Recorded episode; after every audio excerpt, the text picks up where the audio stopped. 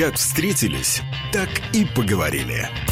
Я хочу, используя эфир, радио, которое я слушаю э, всегда здесь, в Латвии. Интересные люди, случайные встречи, неожиданные интервью. Знаете, что самое страшное? Самое страшное – это начать бояться. Для хорошей беседы не нужен повод, и время не имеет значения. Но место встречи изменить нельзя. Спасибо, ребят, очень круто. Наконец-то высказался что-то. Только на Радио Болтком. В любое время дня и ночи. Программа «Встретились, поговорили». Всем доброго дня. Олег Пеков в студии. Программа «Встретились, поговорили». У нас уже сложилась добрая, приятная такая традиция по пятницам в полдень встречаться и говорить с авторами журнала «Лилит». И сегодня в нашей студии психолог и консультант, специалист в сфере детско-родительских отношений, лектор Светлана Лука. Здравствуйте. Здравствуйте. Светлана, вот у вас, э, я понимаю, в номере январском «Лилит», э, ну, можно сказать, дебют, да, первый материал, который касается такой очень, я бы сказал, ну, душераздирающей темы, вот, «Мой ребенок монстр», э, когда родители живут себе, поживают, и вдруг в какой-то момент они обнаруживают, что вместо такого послушного, во всем принимающего все вот пожелания родителей э, существа, вдруг вот появляется, как, как в фильме «Гремлины», я не знаю, когда вот там их, э, они меняются. Есть даже шутка расхожая, э, вот три, три возраста, мама знает все, мама ничего не знает, мама все-таки в чем-то была права. Вот это вот, через который проходит любой человек. Вот почему почему это вот те грабли, на которые поколение из поколения мы наступаем, хотя вроде бы мы сами проходили через все это. Ну вот у нас есть личный опыт. Слушайте, ну вы очень правильно сказали, что вот подростковый кризис вот этот, он начинается вдруг. И для родителей это всегда неожиданность. То есть вот еще вчера это был чудесный ребенок, послушный, любящий, которого приятно было обнять, да, и вдруг он становится другим, он закрывает дверь, он грубит. А когда ты пытаешься его поцеловать, он вообще говорит, отойди, мама. И нас это родителей пугает. Пугает, и мы думаем, о, наверное, что-то там снаружи случилось, и он стал другим. На самом деле он просто повзрослел. Мы-то думаем, что он все еще наш ребеночек, а он уже выходит в большой мир. А для того, чтобы выйти в большой мир, он вынужден встать спиной к семье и лицом к этому миру. И для нас вот этот резкий разворот всегда страшный.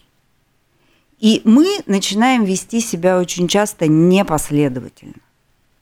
Э, подробнее об этом написано в статье, что мы творим. Да? То есть mm. мы в соцсети лазим, мы телефон проверяем, и на всякий случай начинаем собирать страшные истории из интернета, от соседей, как оно бывает. Сами себя накручиваем, потом накручиваем ребенка, а он становится все дальше и дальше, потому что считает, что мы сошли с ума. Но это заколдованный круг. Есть ли разница, э, вот это, когда мы говорим о трудном подростке, между мальчиками и девочками? Вот с кем, э, у кого это проявляется, или есть какая-то просто разница в проявлении вот этого бунта подросткового? Вы знаете, бунтуют и те, и другие. Каждый по-своему, и мы за разное боимся на самом деле. С девочками понятно, да? Подростковый возраст – это же пубертат – это же вот эта вот сексуальность, которая начинает совершенно неконтролируемо выходить. За девочек поэтому боимся вот в этом направлении. А вдруг? А вдруг? Влюбляются все и мальчики, и девочки. Да? Только для девочек мы считаем, что последствия будут страшнее. А за мальчиков мы боимся как-то по-другому. Да? Это алкоголь, наркотики, почему-то вот это ну, важнее да, оказывается – но бунтуют все, потому что любой подросток, независимо от гендера, от пола, да, он решает вот эту вот свою задачу повзрослеть и научиться жить в социуме. У девочек ведь еще есть, наверное, э, ну вот открытие, которое с ними происходит, они внезапно э, обнаруживают какую-то свою власть над мужчинами, и не только над своими сверстниками, но они вдруг понимают, что и мужчины старше, которые вроде были для них всегда каким-то непререкаемым авторитетом, что вот это вот какой-то ключик, что достаточно вот как бы что-то вот состроить глазки, там как-то вот надеть более такое фривольное платье или там... И вдруг даже мужчины, ну то есть грозные мужчины, они теряются и как-то вот начинают вести себя совершенно по-другому. Ну да, мне кажется, что это очень прикольный момент на самом деле. А, то есть вот здесь, конечно, палка о двух концах. Да? С одной стороны, я считаю, что любая девочка должна пройти через этот опыт. Потому что если она вот это и не ощутит своей силы, ей потом будет очень трудно, повзрослев, строить отношения с мужчинами, и со своим мужчиной, и со своим мужем, и со своим сыном, да, то есть вот это вот понимание себя и своей власти – для девочки это важно. С другой стороны, конечно, тут главное не уйти далеко да, в этом направлении. И вот здесь, наверное, то, что было заложено в семье, еще до подросткового возраста, как вела себя мама, как вела себя бабушка, как папа относился к маме, признавал ли он вот эту ее сексуальную власть над собой или нет. Да? То есть мы здесь не столько про секс, сколько именно про отношения угу. мужчины и женщины, которые приняты в семье. Да? То есть если здесь все было э, гладко, в том плане, что достаточно гармонично, да, и было уважение со стороны папы к маме, то вероятность того, что девочка будет злоупотреблять своей сексуальностью в отношении к мужчинам, она очень низкая. Да, и вот здесь мы опять возвращаемся вот в эту вот историю, что все-таки база, база закладывается всегда в семье. У статьи, вот, которая опубликована в журнале «Лилит», очень большое место занимает и ваш личный опыт. То есть вот э, почему это очень ну, вот для вас было важно в этой статье э, поделиться своим каким-то личным опытом? Ну, да, у меня, наверное, в этом смысле не, не самая стандартная ситуация, потому что, с одной стороны, я профессиональный психолог, который работает э, с клиентами, со взрослыми, с детьми. Э, и у меня, конечно, огромный массив профессиональных знаний. А с другой стороны, я самый обычный человек и самая обычная мама, которая прошла через те же страхи, через которые проходит любая женщина по отношению к собственному ребенку. И, если честно, профессиональные знания не очень помогают прожить этот период, потому что ты тоже э, имеешь свою историю семейную, имеешь свои неврозы, как мы любим говорить, э, имеешь свои страхи, свой характер. Да, у меня тоже есть недостатки, я не идеальна. Я знаю, как правильно, но это не значит, что у меня получается это в отношении с близкими. Поэтому меня получилось вот этот вот свой опыт, дети-то мои уже выросли, двое совсем уже взрослые, а младшая как раз подросток. У меня получилось вот этот свой опыт мамы проанализировать через призму моего профессионального знания. И увидеть свои собственные ошибки. И увидеть свои собственные сильные стороны, что, наверное, тоже очень важно да, и получить э, ну, какой-то, на мой взгляд, положительный результат, потому что у меня прекрасный контакт со всеми тремя детьми. А, и я очень с удовольствием делюсь этим опытом, потому что это не просто, а вот знаете, в моей жизни было вот так, поэтому я вот сейчас из этого выстроила целую систему. Нет, я систему знаю изначально, угу. да, и я точно знаю, что вот здесь у меня не было проблем, потому что я такая – а вот здесь у меня были и остаются проблемы. И я вот с ними вот так справляюсь. И не всегда удачно. Но я очень искренне делюсь этим, потому что мне кажется, что эксперт, который просто знает, как правильно, он может меньше помочь, чем, чем тот эксперт, который на себе вот это все прожил, проплакал, а, проволновался, пропугался. Я напомню нашим слушателям телефоны прямого эфира 67212 93 9 667 213 93 9 или пишите, задавайте вопросы в WhatsApp, это тоже еще может быть проще сделать, 2 300 6191. А с нами вот в студии беседует психолог и консультант и специалист в сфере детско-родительских отношений Светлана Лука. А, также я понимаю, что ведь э, бывают ситуации, когда э, ребенок ведь может быть просто социопатом, то есть вот человеком, который не испытывает эмпатии э, к другим. Вот что делать в этих ситуациях, мы, наверное, спросим. А пока я вас попрошу надеть наушники, и мы примем звонок из прямого эфира. Здравствуйте. Алло. Да, пожалуйста. Добрый день. Добрый день. Вот скажите, пожалуйста, вот эти проблемы, о которых вы говорите, они появились фактически вот только, ну, после, я не знаю... Что? Вас не слышно, извините. Что? Вы могли бы повторить, извините, вас не было слышно? Эм, скажите, пожалуйста, вот эти проблемы, о которых вы говорите, они появились вот фактически, ну, я не знаю, может, пару десятков лет э, назад, там, может, чуть раньше или, или позже. Вот, э, э, ну ладно, мне уже возраст, это другое время, другое поколение. Но все равно, ну я не помню, что были у меня, ведь тоже были, как сказать, и возраст и такой, и такой. Или у моих одноклассников, знакомых. Ну не было таких проблем, о которых сейчас мы встречаемся.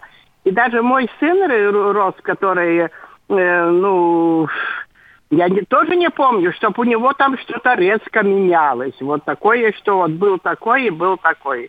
Угу, не понятно. потому, что сейчас все-таки детей очень балуют, и вот они потом из себя строят неизвестно что. Спасибо. Спасибо, да. Ну вот, да, понятно, что эти проблемы вот надуманы, слишком хорошо мы живем.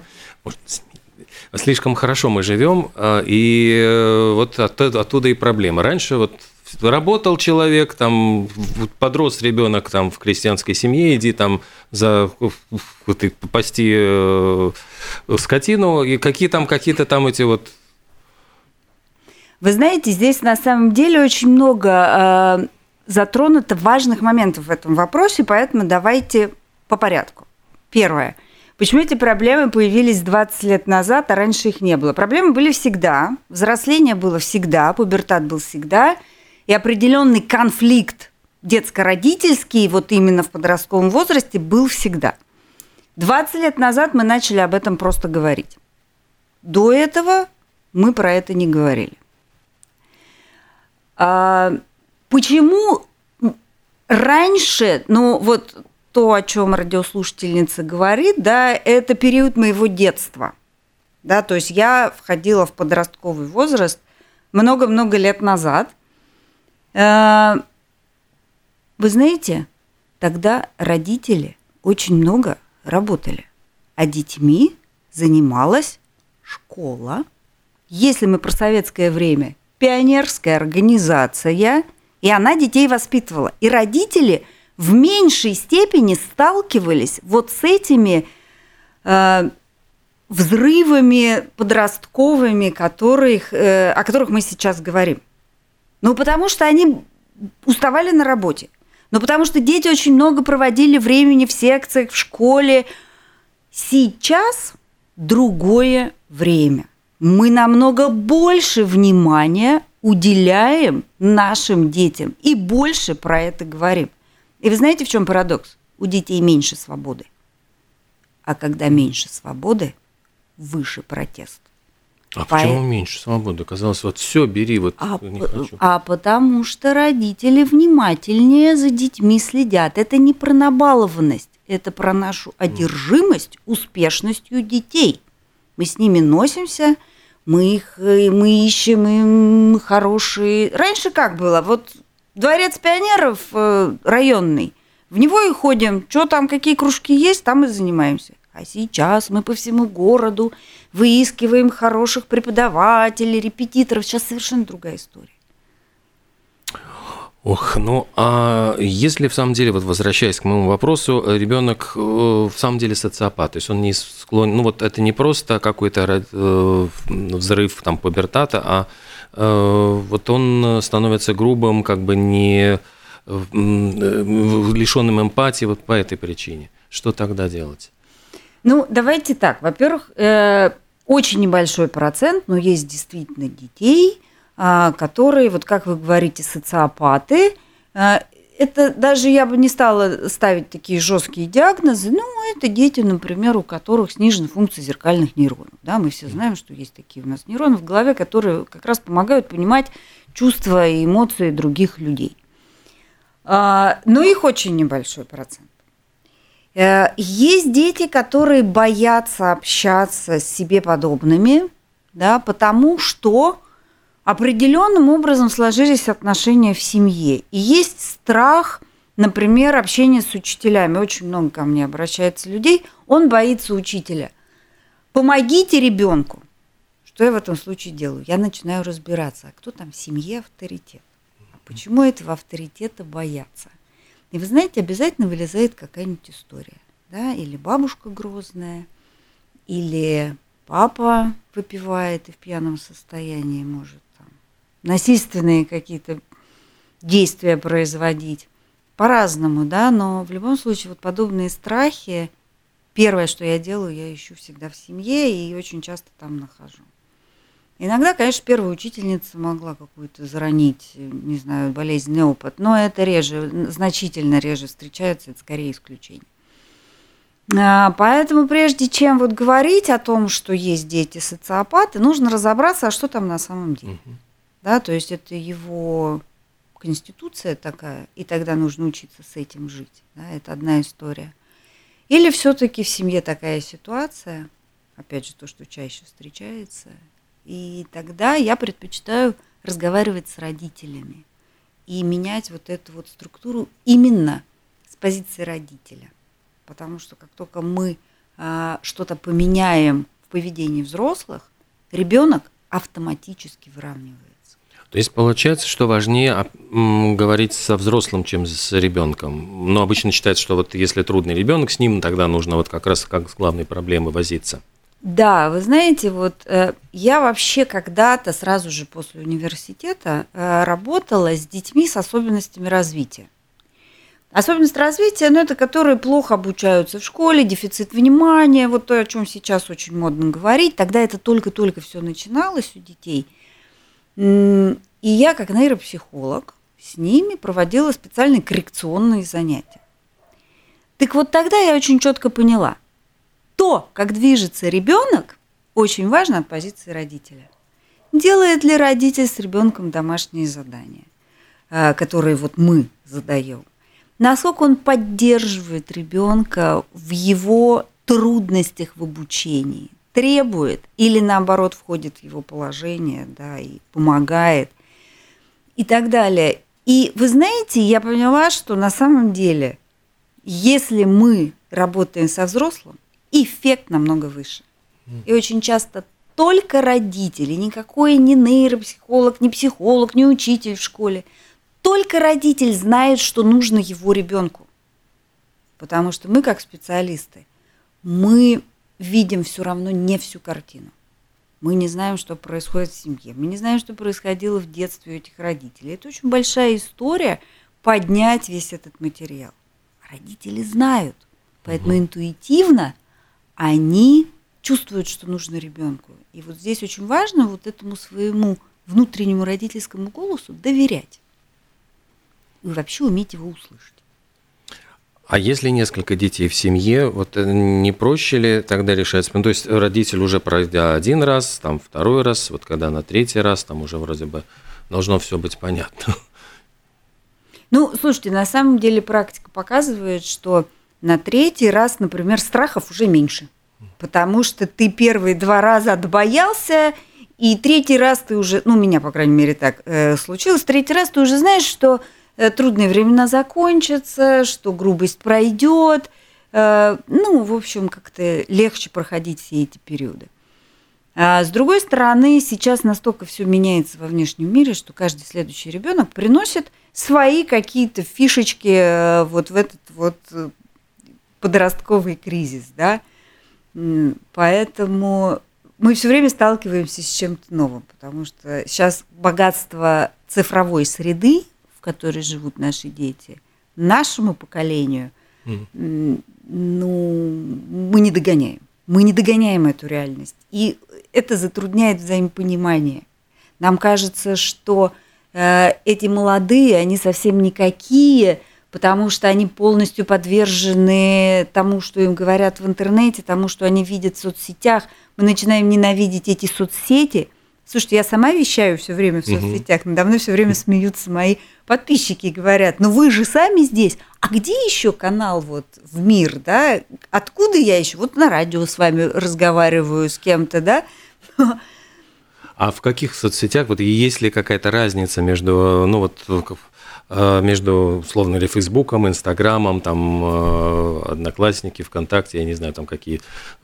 Слушайте, ну, конечно, разница какая-то определенная есть, но э, я со всеми разговариваю на одном и том же языке. Но если в Инстаграме у меня в основном взрослые, то в ТикТоке ко мне приходит очень много подростков. Я вроде как разговариваю со взрослыми, а мне оттуда пишут подростки и рассказывают о том, а, что происходит э, с ними в их семьях, какие проблемы у них с родителями. А, поэтому, наверное, одна из сильных моих сторон, кстати, то, что я напрямую общаюсь с этими детьми. И я из первых рук знаю, это не теория, я из первых рук знаю, что на самом деле происходит в семьях. И как это видят дети. Вот это интересно, потому что мы все время ведь говорим сейчас вот о проблеме с точки зрения взрослого. Вот как справиться с трудным подростком. А вот если мы переворачиваем ситуацию, какой ее видит подросток? Вот если можно, вот что вам говорят? Как, как видит эту ситуацию подросток? Вы знаете, э, удивительным образом дети очень хотят найти гармонию со своими родителями. И дети часто меня спрашивают, скажите, что мне делать, чтобы моя мама меня услышала? Скажите, как мне разговаривать, чтобы моя мама мне поняла. Помогите, скажите, как мне рассказать маме, что я влюбилась в парня на 4 года старше себя, она так за меня боится. Она меня никуда не пускает. И вот это те вопросы, которые они задают. Нам кажется, что они нас не признают, не видят и делают все по-своему, и мы на это обижаемся, и мы начинаем закручивать гайки. А им кажется, что их не видят, не слышат, а просто запирают дома вот в этом ящике, просто потому что родителям так проще. И вот соединить вот эти вот два взгляда для того, чтобы взрослый мог увидеть своего ребенка, а ребенок понять, почему взрослый себя так ведет, для меня очень важно. И поэтому, конечно, я говорю совершенно разные вещи детям и родителям. Угу. Да?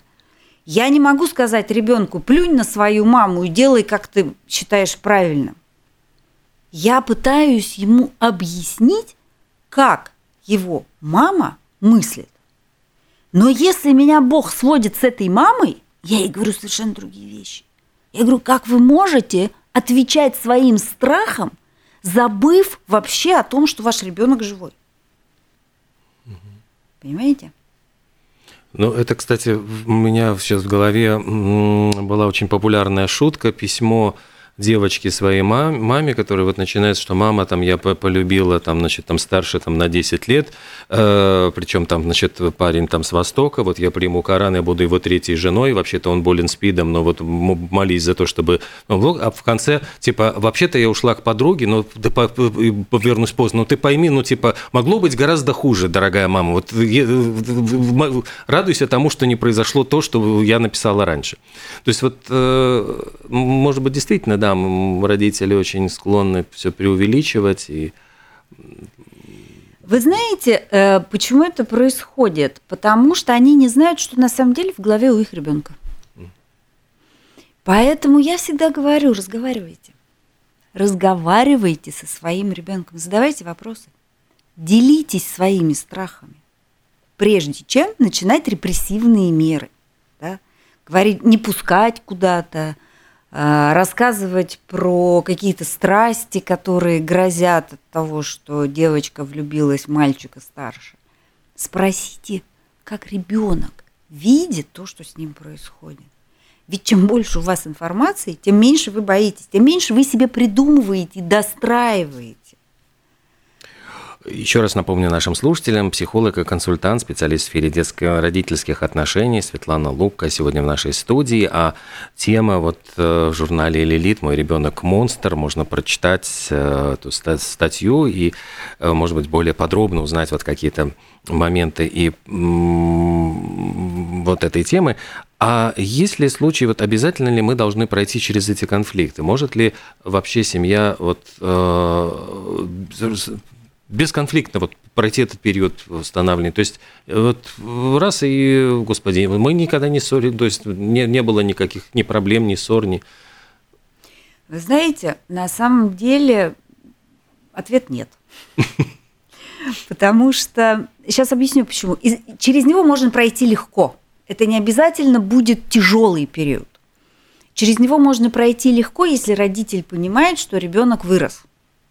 Но должен обязательно произойти вот этот процесс сепарации, да, то есть отделение ребенка от родителя, то есть то, что мы называем в простой жизни взросление.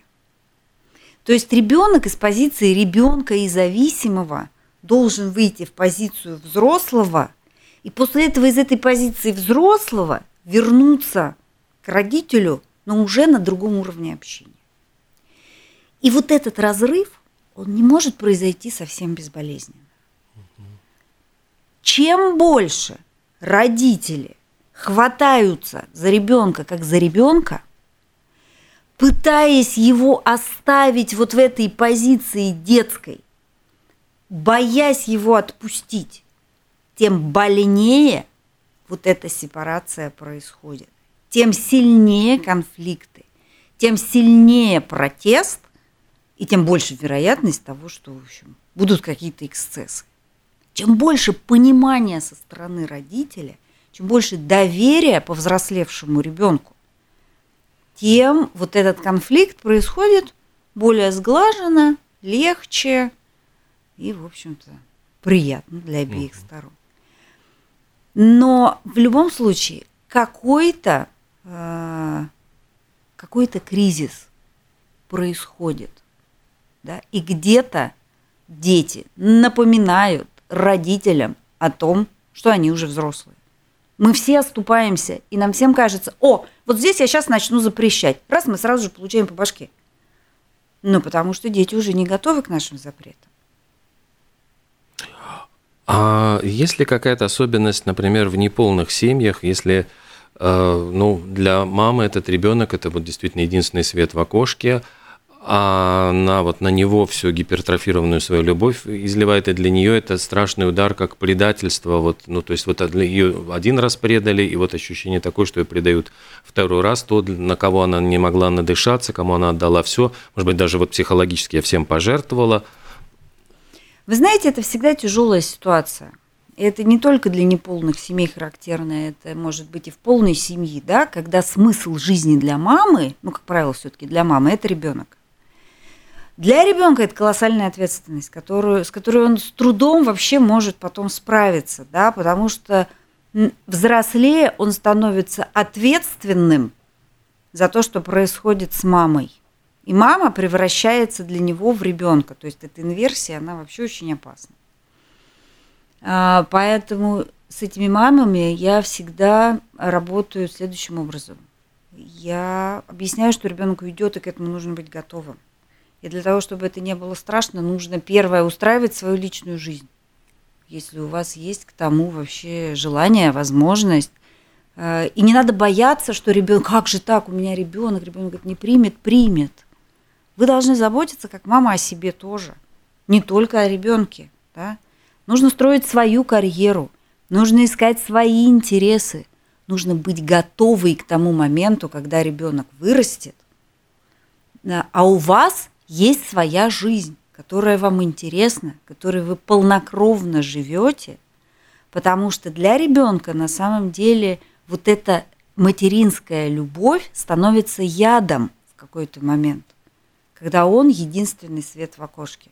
Это очень опасная ситуация. А вот еще один, может быть, момент. Вот вы говорили о том, что дети, которые были беспомощными, казалось, значит, э, в какой-то момент вдруг понимают, что, э, ну, вот родители не во всем так, такие вот специалисты. Особенно мы это видим, в, когда берем в руки гаджеты, потому что в какой-то момент вдруг родители начинают плохо справляться со смартфонами, с компьютерами, и вдруг дети э, ну, ощущают, как бы, что они здесь гораздо больше знают в этой области и могут то есть это не э, приводит к падению, там, не знаю, родительского авторитета, быстрее это происходит, то есть вот как-то очень нагляднее вот в этой сфере. Мне наоборот кажется очень круто, когда ребенок может что-то рассказать родителю, да? а родитель это с благодарностью принять. Мне кажется, что это очень-очень классная база для хорошего контакта, когда ребенок видит, что родитель не идеален, ведь наши дети тоже станут родителями. И понимание того, что они могут быть не идеальными, это очень э, вообще важная основа родительского поведения. Потому что нам кажется, что ребенок должен на нас смотреть вот, ну, как на какой-то ориентир, как на икону. И мы иногда боимся ему признаться в своих ну, каких-то несовершенствах да? Мы же знаем мамочек, которые где-то там за углом курят, чтобы ребеночек не увидел, курить же вредно. Угу. Угу. И то же самое с гаджетами. Ну как признаться, что мы что-то не понимаем? Конечно, это дети. Они родились в эпоху, когда э, смартфон это вот была часть жизни уже. А я родилась в эпоху еще с дисковыми телефонами. Ну как я могу в этом смартфоне разбираться на уровне своего ребенка? Да никак. И я всегда искренне признаю, что я динозавр. То есть это нужно признать и, может быть, наоборот, как бы поощрить вот какой-то авторитет, ребенок почувствовать себя авторитетным в этой области, это может наладить какой-то контакт на совершенно другом уровне. Конечно, это может наладить контакт, вы абсолютно правильно говорите. А, а то, что родитель в чем-то нехорош, ну, слава богу, мне кажется. Где можно за вами следить в соцсетях? Вот чему вы еще можете научить, вот посоветовать? То есть есть ли какой-то фидбэк, там могут ли люди написать что-то, поделиться какими-то своими проблемами, чем-то спросить? А, я есть в Инстаграме, в Фейсбуке, в ВК. У меня есть телеграм-канал, э, соответственно, через любую соцсеть можно найти выход на телеграм-канал. Есть определенная специфика в телеграм-канале. Я себе позволила все-таки говорить больше про мозг и про то, как он нами управляет, потому что я никуда не могу деть свое нейропсихологическое образование. Это то, что мне очень интересно. Это то, что я все время поддерживаю э, эти знания. Поэтому, в общем, телеграм-канал больше про это. Соцсети про детско-родительские истории и вообще про отношения. Всегда мне можно писать в директ – я всегда читаю, я всегда отвечаю. Э, у меня есть сайт, опять же, его можно найти в соцсетях. Ну и в ТикТоке я тоже есть. Честно скажу, у меня там очень много подписчиков, поэтому я не всегда читаю директ там. Поэтому, если вы хотите до меня достучаться, приходите в Инстаграм, в Фейсбук или в ВК. А ТикТок это вот э, как новая, в принципе, появившаяся, ну, относительно недавно соцсеть, которая вот э, ее специфика в, в чем? В том, что, ну вот, э, почему именно вот э, вы ее особо выделяете? А, потому что, во-первых, там я общаюсь э, с, с детьми, потому mm-hmm. что там их больше всего. Потому что ТикТок для меня было открытием, это было баловство на самом деле. Мы хулиганили – и решили там просто выйти ну, со своими роликами. И вдруг у меня э, начались какие-то, знаете, по миллиону просмотров за ролик. То есть это была очень... Для меня это был интересный опыт, поэтому я про него вот периодически говорю. Угу. Если будет ли возможность, может быть, какие-то лекции посещать, и я знаю, что вот вы как лектор, ведь э, многие годы читали лекции по психологии, или это будет тоже онлайн какие-то мероприятия? А, и онлайн я веду программы, и с удовольствием очные лекции читаю, поэтому просто следите за мной в соцсетях, все анонсы, естественно, там есть. Что касается журнала «Лилит», я понимаю, что вот в январском номере «Мой ребенок монстр», но э, уже опубликованное, я понимаю, что есть уже какие-то планы, э, вот можем, может, какой-то краткий тизер, такой вот рекламный следующего материала. А, да, мы договорились еще на один материал. Мне кажется, что это будет в мартовском номере, но вообще Лилит знает лучше.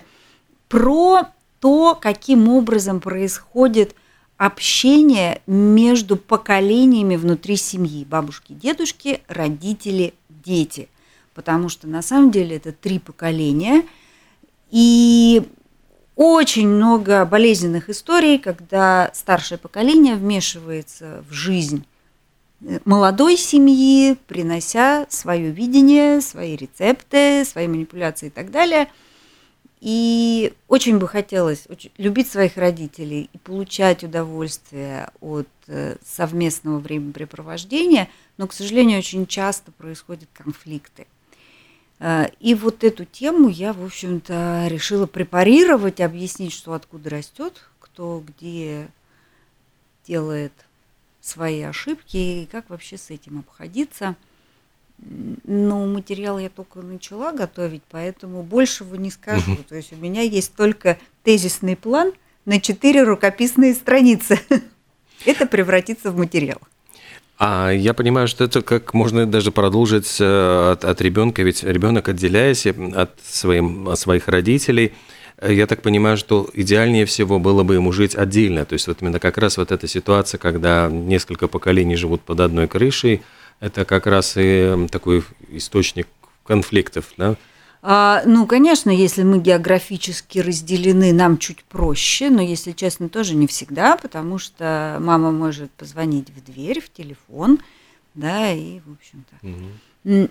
Но когда мы находимся под одной крышей, да, и готовим у одной плиты, безусловно, это ситуация, которая создает условия для конфликта, что говорить.